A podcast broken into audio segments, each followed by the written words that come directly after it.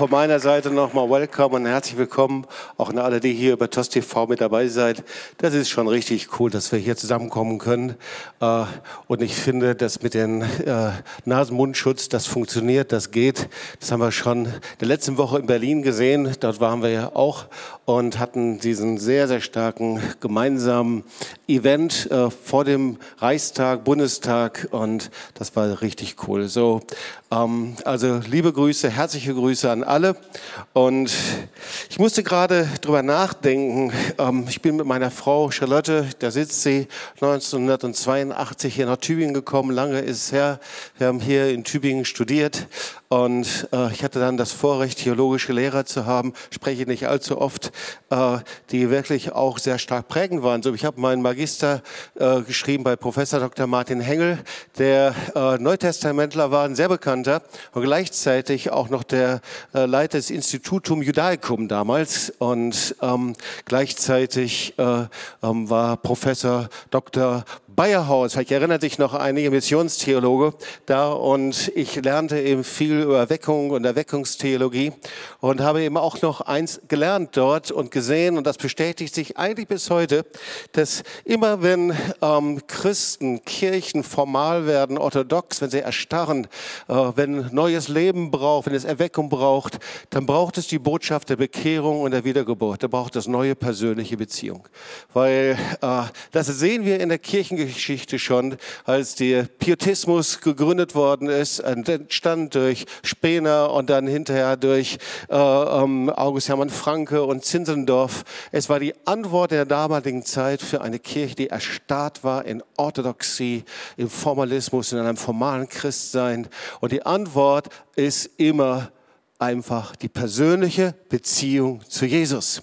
Und so, ich würde hier nicht stehen, wenn ich nicht an irgendeinem Punkt, und ich kann dir genau erzählen, wann, ich einfach Jesus kennengelernt habe. Das wurde mir nicht in die Wiege gelegt, sondern ich bin humanistisch erzogen worden im Geist der Aufklärung.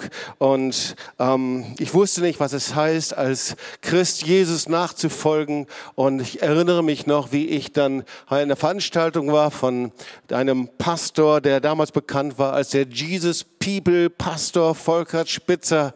Ähm, und er kam von Berlin, kam er nach Lüdenscheid. Äh, dort bin ich geboren und aufgewachsen. Und es war dort eine Veranstaltung. Ich wurde von Freunden eingeladen und diese Freunde, äh, die hofften natürlich, dass ich mich dort bekehre. Ist ja ganz klar. Das haben sie mir vorher nicht gesagt, natürlich nicht. Und äh, ich bin dort hingegangen. Ich war ganz begeistert und dann erinnere ich mich noch genau an die Predigt von Volkert Spitzer und dann an den Aufruf, den Altarruf und wie dann so viele nach vorne kamen und ich saß da und dachte, ja, die haben es wirklich alle nötig.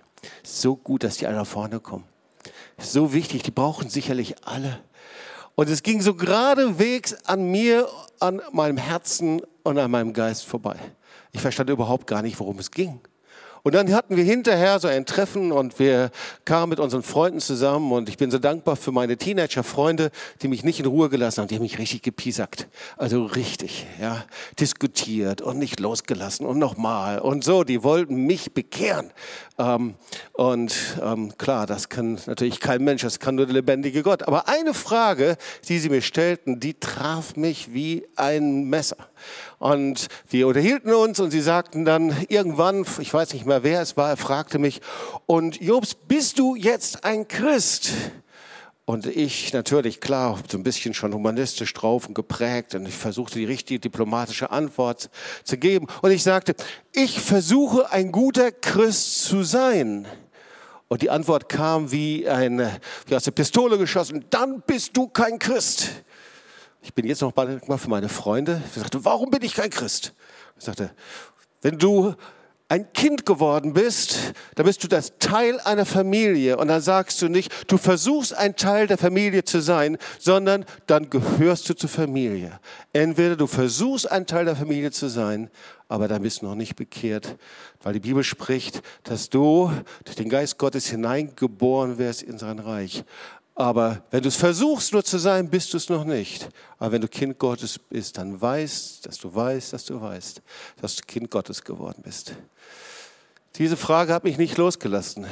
Und dann, ich erinnere mich dann, einige Wochen später wurde ich eingeladen.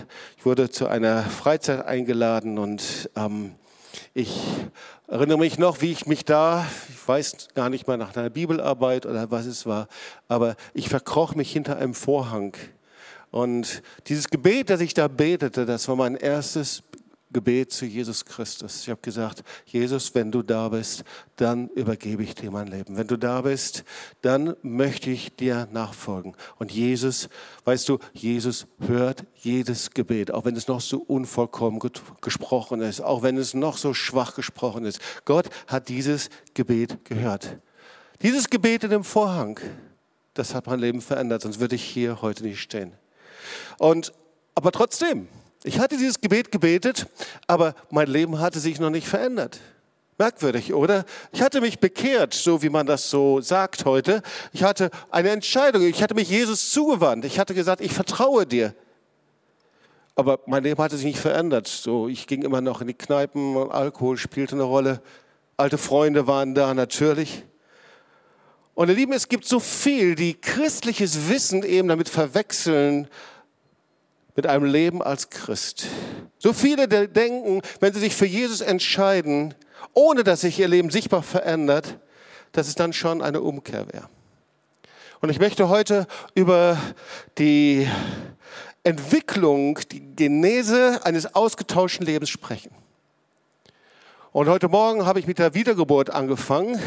Und das ist ja die Botschaft auch des Pietismus, die Erweckungsbotschaft. Was heißt das eigentlich Wiedergeburt? Heute fange ich mit der Bekehrung an. Weil so oft haben wir unterschiedliche Vorstellungen davon, was Bekehrung überhaupt ist. Weil das Wort Bekehrung, das bedeutet Umkehr. Das ist eine geistliche Abkehr von Sünde und eine Hinwendung zu Jesus. Und das ist, sind so wie zwei Seiten einer Medaille. Und manchmal ist es so, oder auch sehr oft, dass man immer nur einen Teil davon nimmt. Also Bekehrung bedeutet immer diese beiden Dinge. Abkehr von Sünde wird auch Buße genannt. Und die Hinwendung zu Jesus, das wird auch Glauben genannt. Und bei einer echten Bekehrung darf eben äh, keines dieser beiden Elemente fehlen. So ist also, es reicht nicht aus, dass wir den christlichen Glauben nur verstehen. Und ich bin hier an einer Universitätsstadt und wir sind hier in der westlichen Region und Sphäre, sind wir sehr geprägt mit unserem Denken, mit unserer Skepsis. Wir wollen die Dinge verstehen. Wir kennen Dogmen, wir wissen etwas über die Tod, Auferstehung. Jeder kann etwas sagen über die Gebote Gottes. Aber ihr Lieben, es gibt viele Menschen, die kennen die Gebote Gottes und lehnen sie doch ab. Und die Bibel sagt in Jakobus 2, Vers 19, selbst die Dämonen wissen, wer Gott ist und wissen alles über die Erlösung Jesu. Also auch wenn wir alles Wissen dieser Welt hätten, auch wenn wir jahrelang Theologie studiert hätten, wenn wir Professoren wären, Dozenten oder wer auch immer, ein Wissen über den christlichen Glauben rettet dich nicht und verändert nicht dein Leben. Und der zweite Punkt ist, auch unsere Billigung und Zustimmung reichen ebenso nicht. Es gibt ja viele, die sagen, ja, da stimme ich zu, das ist korrekt, das ist sehr gut, ich stimme innerlich zu. Genauso war das eben bei Nikodemus. Nikodemus wusste, wer Jesus ist. Er hatte ganz korrekt erkannt, dass er ein Rabbi war, der von Gott gekommen ist.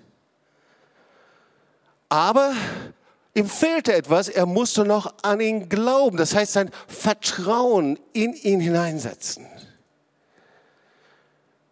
Also Billigung und Zustimmung zum christlichen Glauben reichen auch noch nicht nach dem biblischen Verständnis. Bekehrung heißt, dass du dich entscheidest, also es ist eine Entscheidung irgendwann mal, ob es eine unvollkommene, ob es eine schwache, ob es eine emotionale oder eine weniger emotionale, eine intellektuelle, eine vernunftgemäße, aber eine Entscheidung sein muss. Wo du dich entscheidest, dich für deine Rettung und, allein, und Erlösung alleine auf Jesus zu verlassen. Irgendwann entscheide ich mich und sage, Jesus, du bist mein Retter und mein Erlöser und ich verlasse mich auf dich. Und das ist der Unterschied von einem Beobachter und einem Beteiligten, oder? Man kann eben aus der Entfernung etwas beobachten oder ich kann in eine Beziehung zu einer lebendigen Person äh, treten. Und das ist Jesus Christus. Die Bibel spricht von einem Glauben, der rettet. Das ist Vertrauen auf Jesus, persönliches Vertrauen. Indem ich ihn kennenlerne, immer mehr kennenlerne, indem er mir verspricht, dass er für mich da ist. Und das lesen wir in Johannes 1, Vers 12. Wie viele ihn aber aufnahmen, denen gab er Macht, Gottes Kinder zu werden, denen, die an seinen Namen glauben. Jetzt Kind. Du kannst Gottes Kind werden. Es reicht nicht, wenn du viel von ihm weißt. Es ist gut, wenn du viel weißt. Es ist gut, wenn du viele Bücher gelesen hast. Es ist gut, wenn du theologisches Wissen hast. Es ist gut, wenn du groß geworden bist, christlich und hast vielleicht Bibelstunden erlebt oder was auch immer, aber allein das rettet uns nicht. Es gibt einen Punkt, da werden wir zu Gottes Kindern. Irgendwann, dass ich weiß, dass ich weiß, dass ich weiß, ich bin in eine lebendige Beziehung zu Jesus Christus getreten. Ich habe ihn aufgenommen und ich bin sein Kind geworden. Und ihr Lieben, eine Bekehrung Nochmal, ich spreche also über die Genese eines ausgetauschten Lebens. Genese, das ist die Entwicklung, die Entstehungsgeschichte. Wir kennen das Wort von Genesis, ja, von der Entstehung, von der Schöpfung. Passt übrigens zu der Schriftlesung heute. Dazu gehört eben, dass beides zusammengehören muss. Und zwar, dass ich mich abkehre von meinem alten Leben, umkehre von Schuld und Sünde und Jesus zuwende. Man sagt das auch, Buße und Glauben gehören zusammen. Das sind die unterschiedlichen Seiten derselben Münze. Beide Aspekte gehören zusammen. Das Ablegen des alten Wesens der Sünde und das Hinwenden zu Jesus im Vertrauen. Und ihr Lieben, oft ist es so, dass Menschen falsch geprägt sind, falsch gelehrt sind, und aus irgendeinem Grund nur einen Bereich herauslassen. Ihr Lieben, das Wort Gottes sagt, es gibt keinen Glauben, ohne dass ich mich Jesus zuwende, dass ich mich viel entscheide, ohne dass ich irgendwann mal Ja sage zu ihm. Und es gibt keinen Glauben ohne Buße, ohne dass ich mein altes Leben niederlege. Wie einen alten Rucksack, meine Sünde, mein sündiges Leben, meine Trennung von Gott meine Rebellion gegen ihn ablege vor ihm und dann zu mir hingehe und ihn als Herrn und Erlöser annehme. Lieben, das ist das Bild der Bekehrung. Und diese, dieses Bild, das begleitet uns, wenn wir Christen sind, als eine Herzenshaltung, die wir nie verlieren dürfen. Ja, das setzt sich durch unser ganzes Leben durch. Eine Herzenshaltung, mit der ich jeden Tag mein Leben reinige, eine Herzenshaltung, indem ich mein Vertrauen jeden Tag neu auf ihn setze. Deswegen lehrt Jesus seine Jünger und vergib uns unsere Schuld, wie auch wir vergeben unseren Schuldigen. Oder wir lesen das Offenbarung 3, Vers 19. So sei nun eifrig, das wird also zur Gemeinde gesagt, und tue Buße, reinige dein Leben. Hör nicht auf damit. Es gibt ja heutzutage Tendenzen und Strömungen, die sagen, wir sollen endlich aufhören, über Buße zu sprechen. Wir sollen endlich aufhören, über Reinigung. Das ist nicht besucherfreundlich. Das können wir uns nicht mal anhören. Das ist nicht mal zeitgemäß. Aber die Bibel ist da völlig eindeutig. Beides gehört zusammen. Vertrauen und Reinigung. Ich lege mein Leben ab. Vergib mir meine Schuld, wie auch du mir vergibst Vergib uns unsere Schuld, wie auch wir vergeben unseren Schuldigern. Und ich tue Buße und vertraue ihm.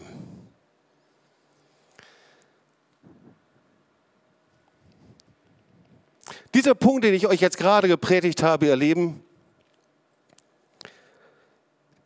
da müssen wir erstmal einen kleinen Strich drunter ziehen, bevor wir dann zum nächsten Punkt der Wiedergeburt kommen, okay? Weil viele Menschen haben eben nie richtig ihr Leben Jesus gegeben. Sie denken, Gott nimmt sie so an. Das ist so okay, wie wir als Christen leben. Aber nur ein gesunder Anfang bringt uns ans Ziel. Und das wissen wir doch wie überall. Ein Theologiestudent, der es nicht schafft, Griechisch zu lernen, wird sein Examen nicht machen, oder? Ein, eine Krankenschwester, die nicht lernt, in ihrer Ausbildung zur Schule zu gehen und die Prüfung zu machen, wird keine Krankenschwester sein können. Ein Schüler, der nicht lernt, die Grundlagen zu lernen und nicht bereit ist, wird nicht das Examen machen können. Und wenn das schon so in der Welt ist, wie viel mehr ist es dann notwendig, dass wir lernen, die richtigen Schritte, die richtigen biblischen Schritte zu gehen, damit wir wirklich Jesus als Herrn und Erlöser in unserem Leben aufnehmen, als sein Kind. Ich möchte dir zu Beginn einfach eine Frage stellen. Wie war das bei dir? Ist dir vielleicht ein verwässertes Evangelium gepredigt worden, dass es für dein Leben einfach reicht, Jesus als Herrn anzunehmen und einfach an ihn zu glauben und ohne dein Leben in Ordnung zu bringen? Ohne dich abzukehren von Schuld und Sünde? Ohne dein altes Leben niederzulegen? Ohne ernsthaft Buße zu tun? Dann fehlt etwas in deinem Leben. Dann trägst du das ständig mit herum. Und dann musst du dich nicht wundern, dass du bei Gott nicht ankommst. Weißt du, ich predige nicht über Gesetz, sondern ich predige darum, du hast einen himmlischen Vater, der dich liebt. Und dieser himmlische Vater, der steht den ganzen Tag mit ausgebreiteten Armen vor dir und will dir seine Liebe geben. Aber er kann Sünde nicht umarmen. Er kann es nur umarmen, wenn wir wie die verlorenen Kinder Gottes, wie der verlorene Sohn in Lukas 15 zu ihm hingerannt kommen und wenn wir die Schweine verlassen unseres Lebens. Oh ja, er, er steht den ganzen Tag da mit ausgestreckten Armen und wir, wir dürfen zu ihm hinrennen, aber nur, wenn wir die Schweine hinter uns lassen und nicht mit uns mitführen. Wenn wir die alten Kleider ausziehen, der Sünde und der Schuld des alten Lebens. Und wenn wir uns so vom Vater in den Arm nehmen lassen, ihr wisst und seht, uns Jesus zuzuwenden, uns für ihn zu entscheiden, ihn aufzunehmen, das geht nur, wenn wir uns vollständig bekehren, abkehren von Sünde. Vielleicht trifft das auf jemanden hier zu, vielleicht trifft das auf dich zu über TOS TV. Und vielleicht ist das gar nicht etwas, was du gedacht hast oder was du wolltest, aber auf einmal merkst du, da fehlt mir ein Mosaikstein in meinem Leben. Und ich möchte dich ermutigen, dass du dich treffen lässt heute vom Heiligen Geist. Das ist der erste Schritt. Ich möchte dir ein Wort lesen, Hebräer 10, Vers 35 bis 37. Wir sprechen über die Genese eines ausgetauschten Lebens. Und ich finde, dieser Vers, der passt so hundertprozentig in diese Zeit. Werft dieses Vertrauen auf den Herrn nicht weg. Ja, dieses, dieser Vers, der ist an Christen geschrieben. Ja, die haben schon diese Entscheidung gefällt jetzt. Werft dieses Vertrauen auf den Herrn nicht weg, was immer auch geschieht, sondern denkt an die große Belohnung, die damit verbunden ist. Was ihr jetzt braucht, ist Geduld, damit ihr weiterhin nach Gottes Willen handelt. Dann werdet ihr alles empfangen, was er versprochen hat.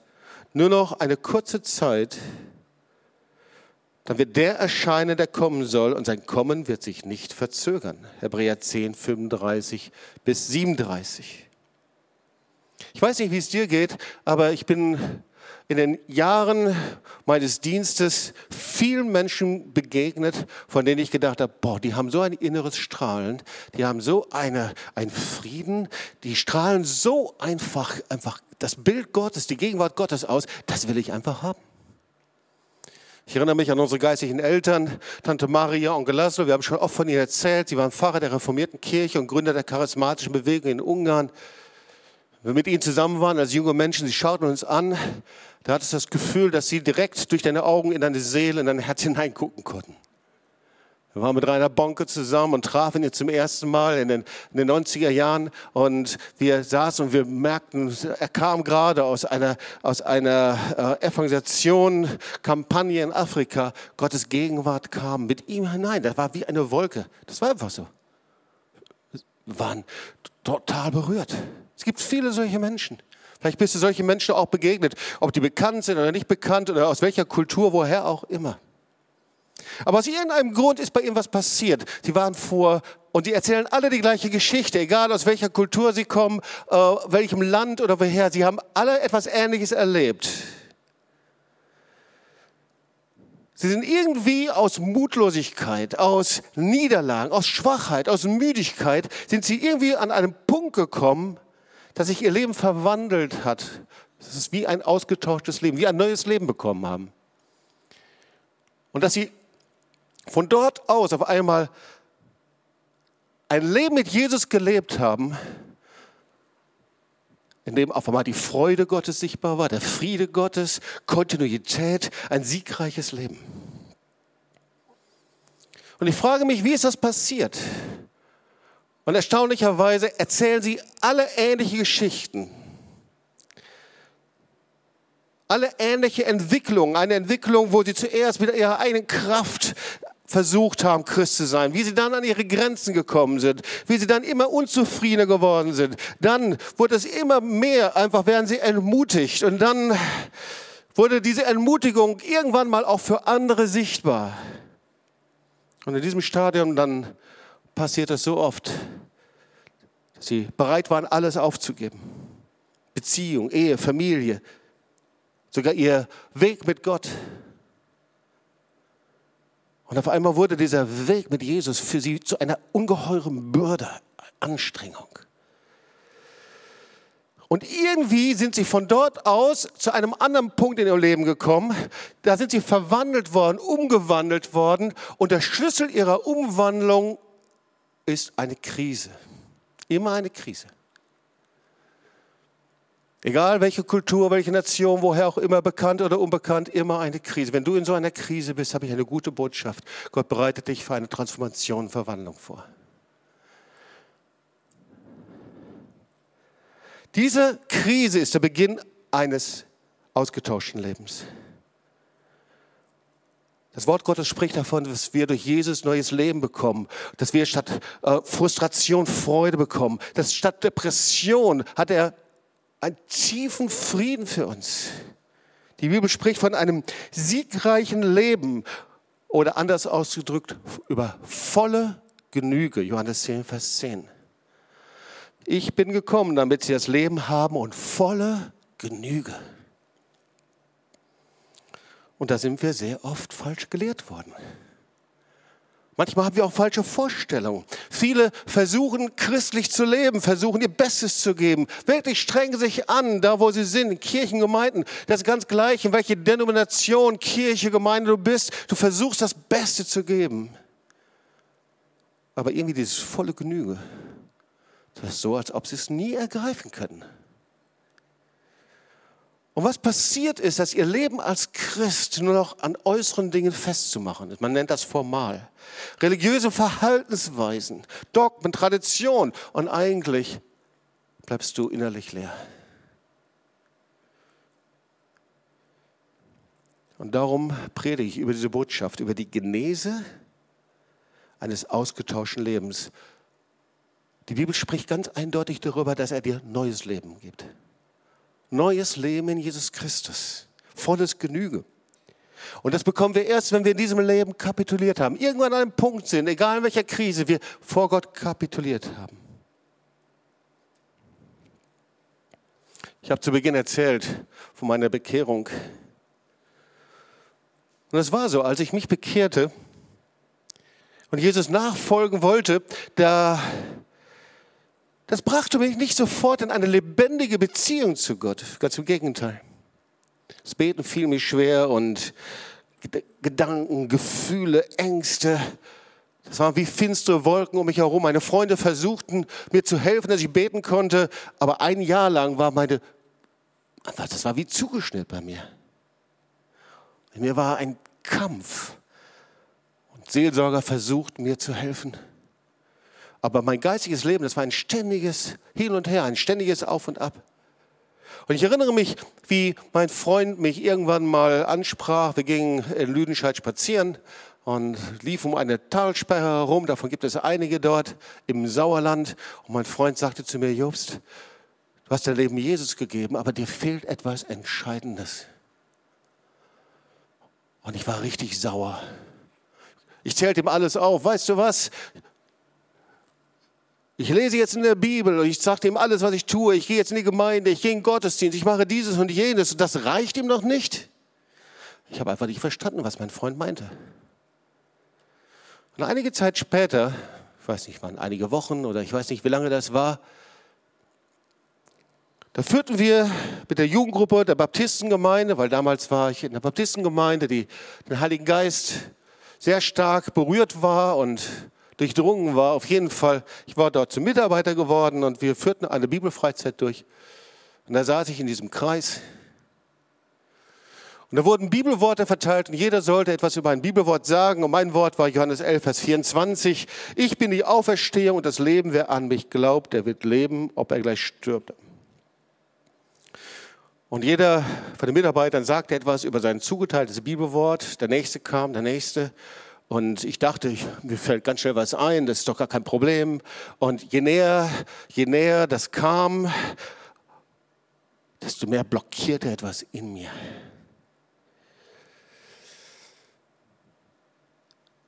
In mir ging alles zu. Je mehr ich über diesen Vers nachdachte, da verschloss sich die Bedeutung des Verses in mir.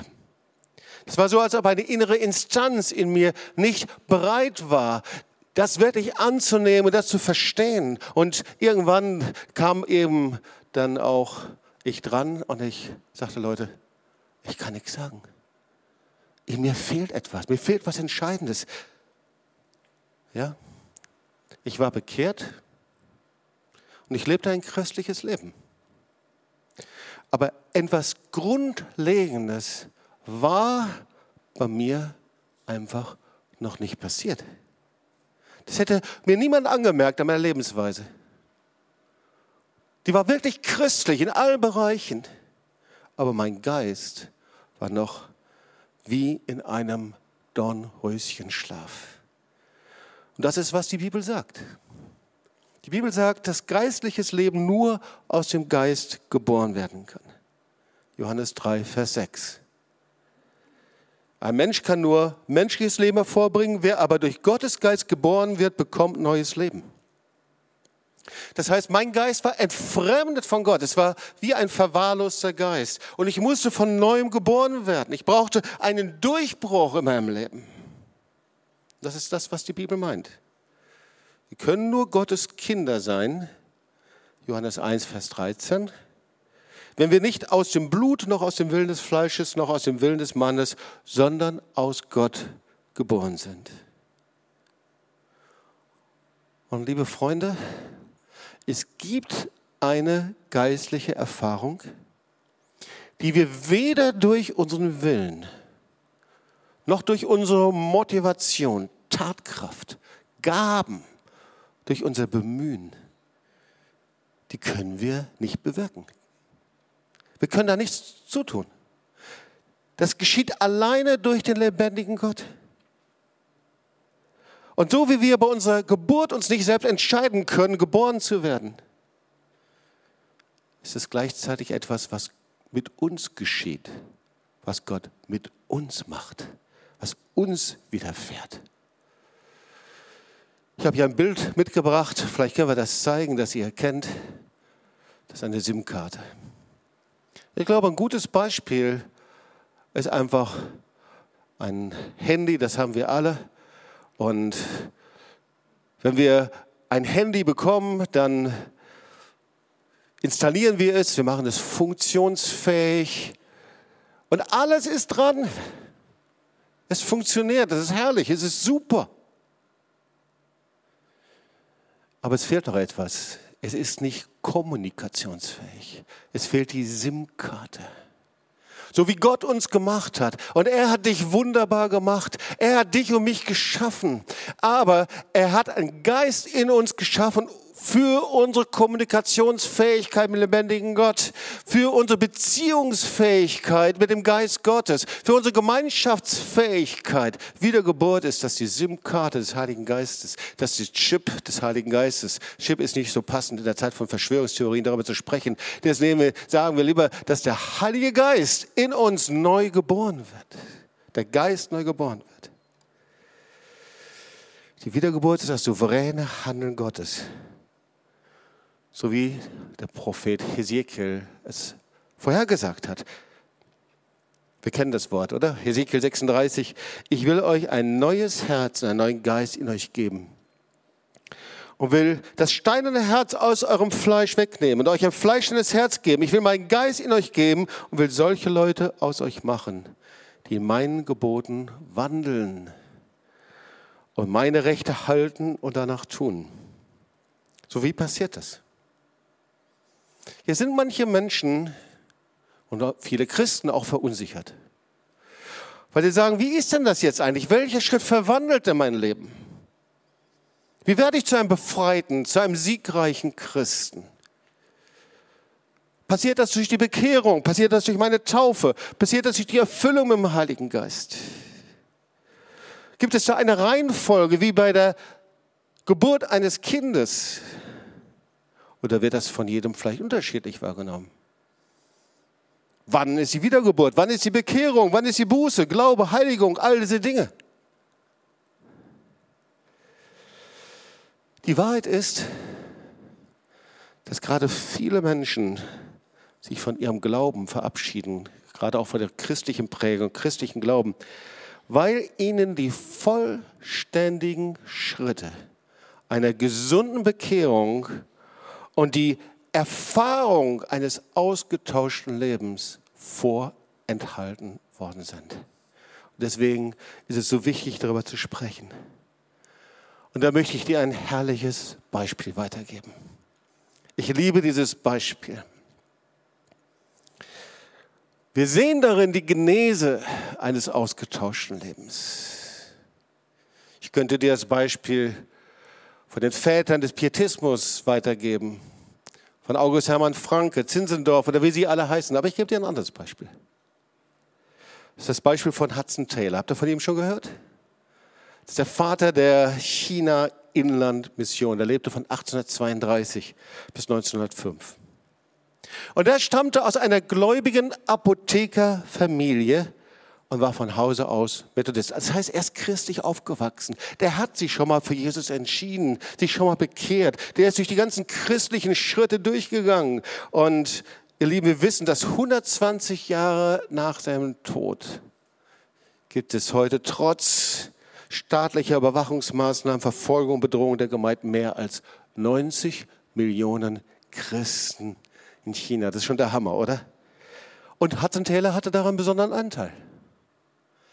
Aber, das müssen wir wissen, wäre er in seiner Glaubenskrise, der hatte genauso eine Krise, wäre nicht durchgebrochen zu Gott, hätte Gott ihn nicht gebrauchen können. Schau mal, Hudson Taylor hatte als China-Missionar schon 15 Jahre lang erfolgreich in China gearbeitet.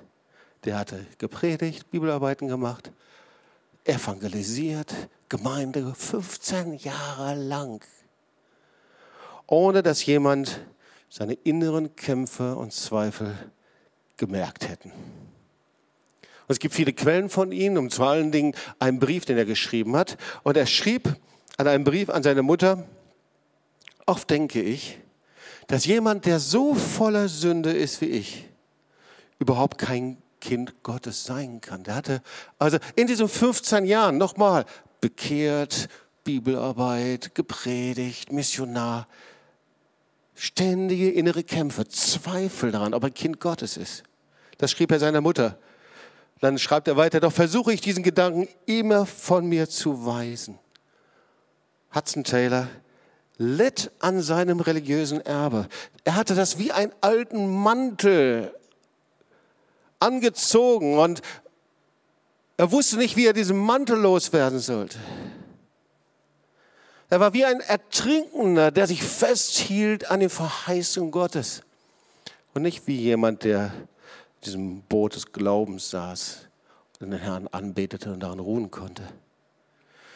Und horch mal, was er schrieb. Ich betete, fastete, rang, fasste Entschlüsse, las das Wort Gottes fleißiger, suchte mir mehr Stille zu nehmen, um über die göttlichen Dinge nachzudenken. Alles war wirkungslos. Jeden Tag, jede Stunde stand ich unter dem Druck der Sünde.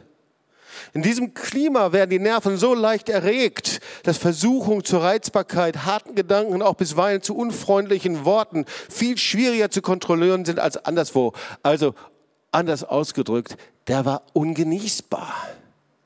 Ständig sauer, seine Nerven gespannt, absolut gestresst, kein Vorbild. Und hier kannst du weiter nachlesen. Jeder Tag brachte ein ganzes Register von Sünde und zu kurz kommen, von Mangel an Kraft. Wohl hatte ich alle Zeit das Wollen, aber das Vollbringen fand ich nicht. Und jetzt kommt die Wende. Als meine Seelenangst ihren Höhepunkt erreicht hatte, offenbarte der Geist Gottes. Da tat Gott was, was kein Mensch tun kann. Das war der Heilige Geist. Er offenbarte mir die Wahrheit unseres Einsseins mit Jesus, wie ich es nie zuvor gesehen hatte. Ich schrieb diesen Satz aus meinem Gedächtnis auf. Aber wie soll unser Glaube gestärkt werden? Nicht dadurch, dass wir um Glauben ringen, sondern dadurch, dass wir ruhen in dem, der treu ist. Als ich das las, da wurden meine Augen geöffnet. Wenn wir nicht glauben, so bleibt er treu. Ich schaute Jesus an, erkannte, und was für Freude strömte da in meine Seele. Ich erkannte, dass er gesagt hatte, ich will dich nicht verlassen noch versäumen. Und jetzt kommt ein ganz wichtiger Satz. Bisher habe ich mich vergeblich angestrengt. Wie viele von uns haben das Gefühl? Wie viele von euch haben das Gefühl, ich habe mich vergeblich angestrengt? Ich habe alles getan, gemacht und alles, was man tun muss. Und dieses Gefühl von Hudson Taylor ist okay, wenn du es hast. Es ist nur wichtig, dass wir es anschauen, ehrlich sind damit. Bisher habe ich mich vergeblich angestrengt und darum gerungen, in ihm zu ruhen. Nun will ich mich nicht mehr anstrengen. Hat er nicht verheißen, bei mir zu bleiben? Also er begegnet dem Heiligen Geist und der Heilige Geist tat was in ihm, in seinem Geist, was vor den 15 Jahren nicht passierte.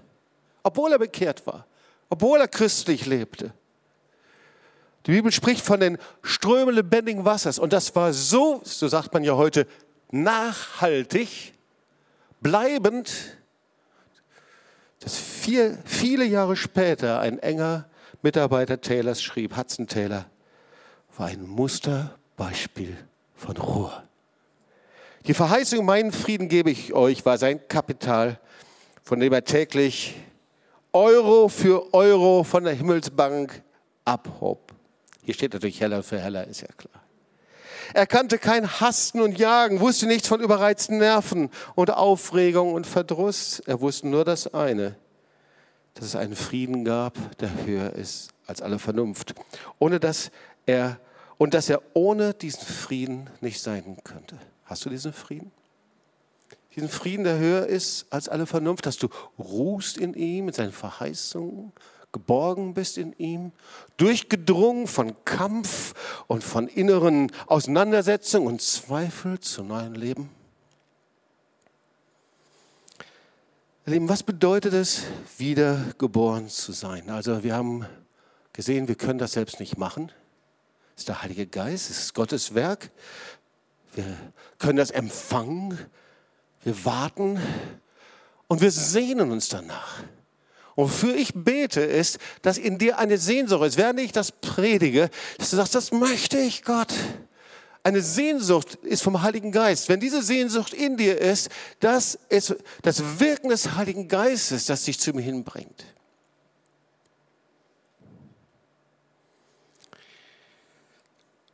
Ja, ich schaue auf die Uhr, aber ich will dir das nicht vorenthalten. Dieser Dialog von Nikodemus. Bist du noch dabei? Ich kann eure Gesichter nicht sehen. Wenn ihr wach seid, blinzelt mir mal mit zwei Augen zu. Okay. Wenn ihr Halleluja sagt, mach mal mit einem Auge, im rechten Auge, preis den Herrn. Mit dem linken Auge blinzelt mir zu und sag, ich will nach Hause, Jobs, hör auf zu predigen. Okay, ich habe nichts gehört und nichts gesehen, dann machen wir jetzt weiter. Da kann ich ja noch eine halbe Stunde preis den Herrn. Nein, nein, nein, nein. Okay. Gott ist gut, Amen. Gott ist ein guter Gott.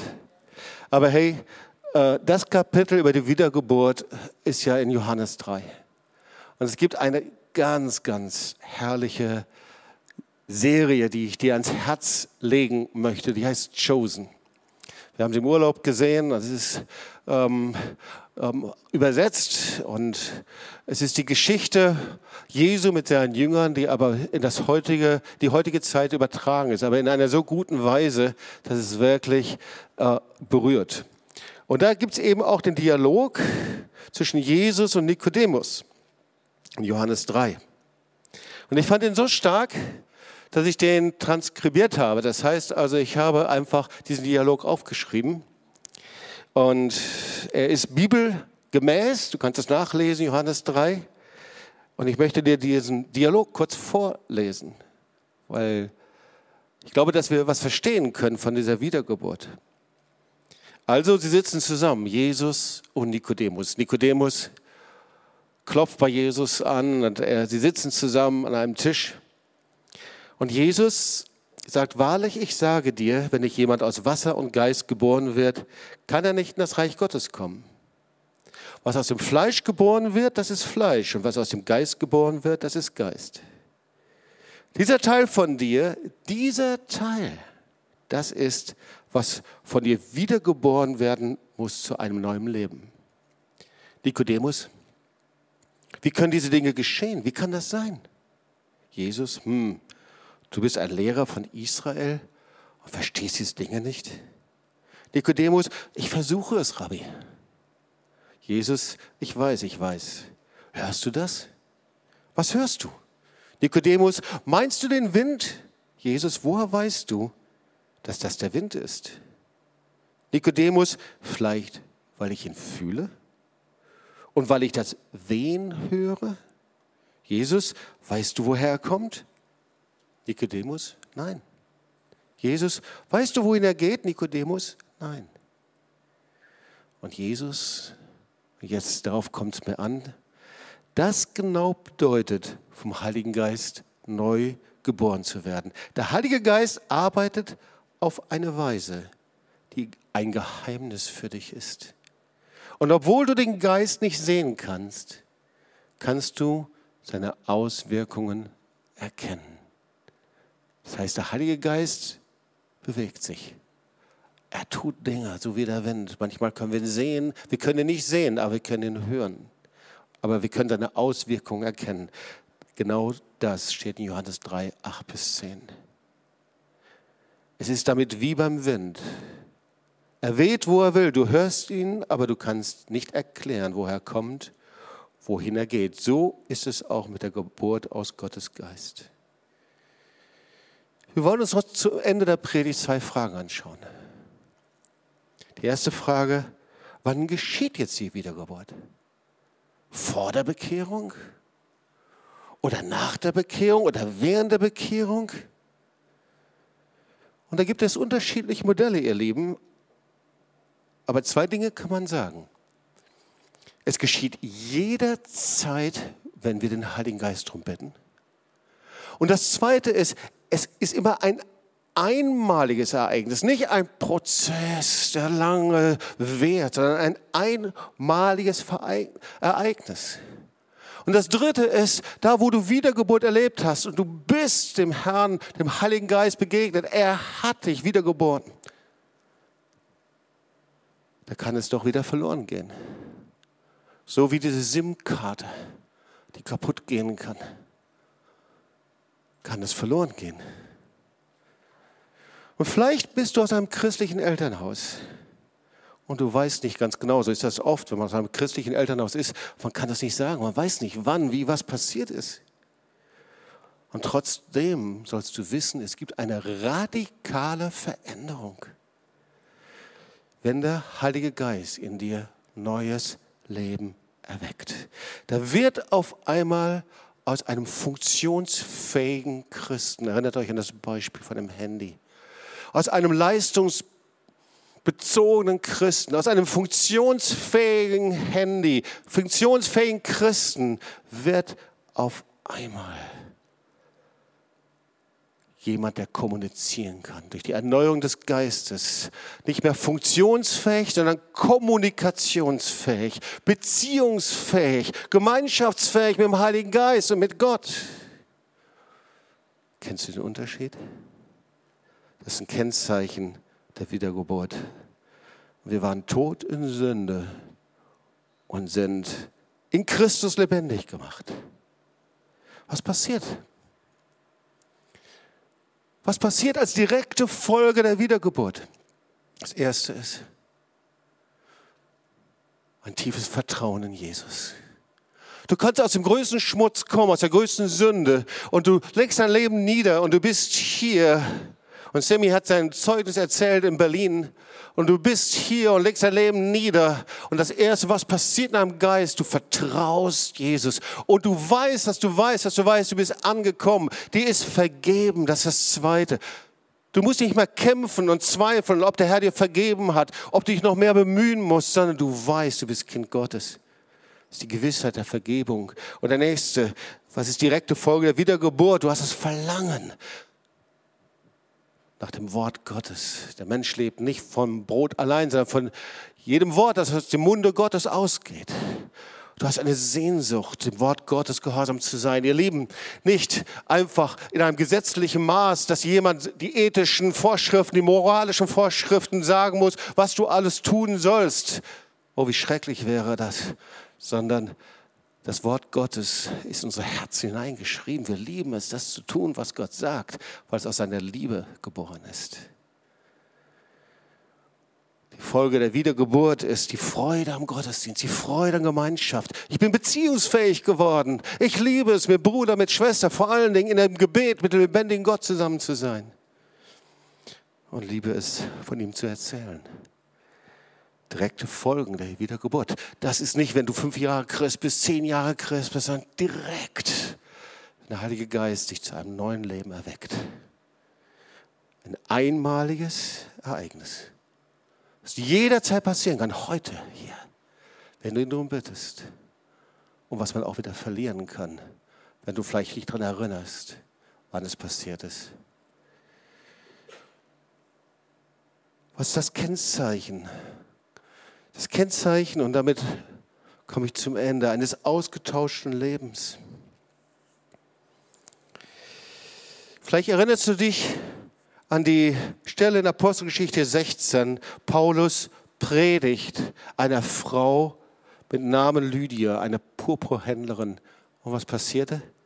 Sie tat ihr Herz auf. Das ist ein Kennzeichen von Wiedergeburt.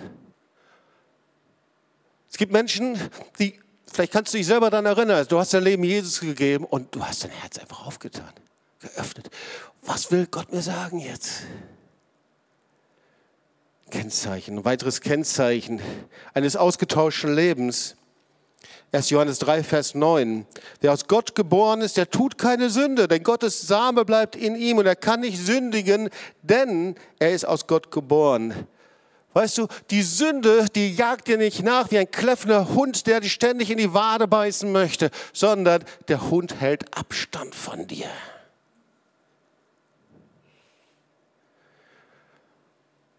Kennzeichen der Wiedergeburt, eine neue Liebe. 1. Johannes 4, Vers 7. Wer liebt, der ist aus Gott geboren und kennt Gott, eine neue Liebe zu Gott. Eine Liebe, wo du dich nicht anstrengen musst, nicht aufraffen musst. Das ist etwas von ihm, denn Gott ist ja Liebe, oder? Liebe zu Geschwistern, Liebe zu Menschen, die verloren sind. 1. Johannes 5, Vers 4. Kennzeichen eines ausgetauschten Lebens. Denn alles, was aus Gott geboren ist, überwindet die Welt. Unser Glaube ist der Sieg, der die Welt überwunden hat. Das heißt, die Fähigkeit, die Welt zu überwinden, die Zwänge, die Versuchungen, Angriffe zu überwinden. Und noch ein anderes Wort, das finde ich so cool. 1. Johannes 5, Vers 18. Wir wissen, wer aus Gott geboren ist, der sündigt nicht, sondern wer aus Gott geboren ist, wer wiedergeboren ist im neuen Geist, den bewahrt er und das Böse tastet ihn nicht an. Wow. Sieg über Finsternis und vollkommener Schutz Gottes. Ich könnte jetzt noch viel über Galater 5 sagen, was es heißt, im Geist zu wandeln, über die Freiheit im Geist. Aber das sind noch mal mehrere Predigten. Da steht, regiert euch der Geist, dann seid ihr nicht mehr unter dem Gesetz. Das heißt, du musst nicht mehr unter dem religiösen Gesetz sein. Du musst nicht mehr darüber nachdenken, ob du verdammt bist. Du musst nicht mehr darüber nachdenken, ob du Dinge falsch oder richtig machst. Du musst dich nicht mehr vergleichen mit deinem Bruder, mit deiner Schwester. Wo der Geist Gottes ist, ist Freiheit.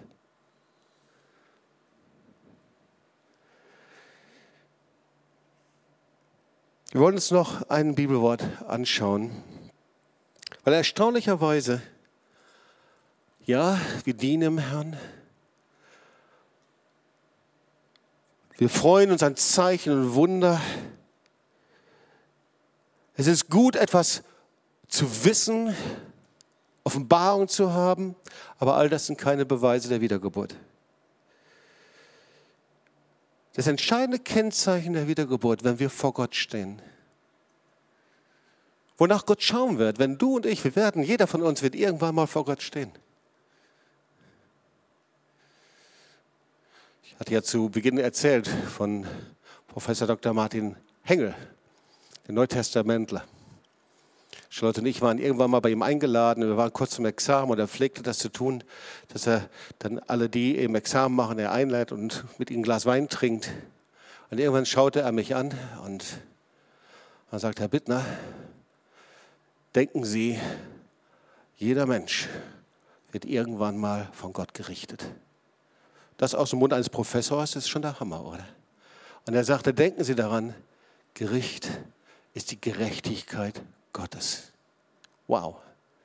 Jeder Mensch, du und ich, wir werden vorm lebendigen Gott und Richter stehen. Und da sagt Jesus, es werden nicht alle, die zu mir sagen, Herr, Herr, in das Himmelreich kommen, sondern die den Willen tun meines Vaters im Himmel. Es werden viele zu mir sagen an jedem Tag, Herr, Herr, haben wir nicht in deinem Namen geweissagt? Also da waren die Charismen, die waren da. Haben wir nicht Dämonen ausgetrieben? Wow, Autorität. Haben wir nicht in deinem Namen viele Machttaten, Wunder getan? All das? Und dann sagt er, dann werde ich ihm bekennen, ich habe euch nie gekannt, weicht von mir, die ihr das Gesetz übertreten habt. Weißt du, worum es geht? Dass wir den Willen des Vaters getan haben. Ein Zeichen der Wiedergeburt den Willen Gottes, sein Wort. Der größte Schutzraum ist, im Willen Gottes zu sein. Treu und kontinuierlich ihm zu folgen. Ihn zu lieben. Und ich möchte dir eine Frage zum Schluss stellen. Ich habe zuerst gefragt, hast du dich wirklich vollständig bekehrt? Und jetzt kommt meine zweite Frage. Meine zweite Frage ist, bist du wiedergeboren? Erinnerst du dich an diesen speziellen Zeitpunkt in deinem Leben? In dem du in dieser Krise warst, in diesen Kämpfen und der Heilige Geist gekommen ist, dein Leben verwandelt hat zu neuem Leben. Kannst du diesen Zeitpunkt beschreiben? Kannst du erzählen, was da passiert ist? Oder vielleicht hast du auch dieses Geschenk der Wiedergeburt verloren. Du sagst, ja, da ist was Neues passiert, aber irgendwie alles hat sich in mir verfinstert. Alle Freude, alle Frieden, alle Kraft, alle, all das in mir. Und das ist wie diese SIM-Karte. Ja, ich bin wie ein leistungsfähiger, funktionsfähiger Christ, aber meine Beziehungsfähigkeit, Gemeinschaftsfähigkeit, Kommunikationsfähigkeit zum Himmel, zu Gott, zu Menschen ist nicht mehr da. Und irgendwie ist mir das verloren gegangen. Und irgendwo ist mein Geist, hat sich wie verschlossen, wie zugemacht. Und vielleicht hast du aufgehört, im Wort Gottes zu leben. Vielleicht hast du falsche Entscheidungen gefällt. Einfach nur eine falsche Entscheidung. Eine falsche Weggabelung. Bewirkt sehr viel. Und vielleicht hast du dich für Sünde entschieden. Und Sünde verfinstert den Himmel. Und was würde die Bibel sagen dazu? Wozu würde die Bibel dich auffordern? Welche Schritte würdest du gehen? Ihn zu suchen, Vielleicht neu dein Leben niederzulegen, zu ihm hinzukommen? Wiedergeburt ist jederzeit, auch heute. Ist jederzeit der richtige Zeitpunkt, dein Leben nochmal neu ihm zu geben. Vielleicht war deine Bekehrung nicht vollständig. Vielleicht hast du dich einfach Jesus zugewandt, ohne dass du dein altes Leben vom Kreuz von Golgatha niedergelegt hast. Vielleicht hast du einen Teil ausgelassen in deinem Weg und du merkst, dein Weg ist immer holpriger und holpriger geworden. Die Nachfolge Jesu ist nicht nur ein Leben nach christlichen Bedingungen, sondern es ist eine vollständige Lebensübergabe an den lebendigen Gott. Er will heute sein Werk tun. Wollen wir aufstehen und zusammen beten?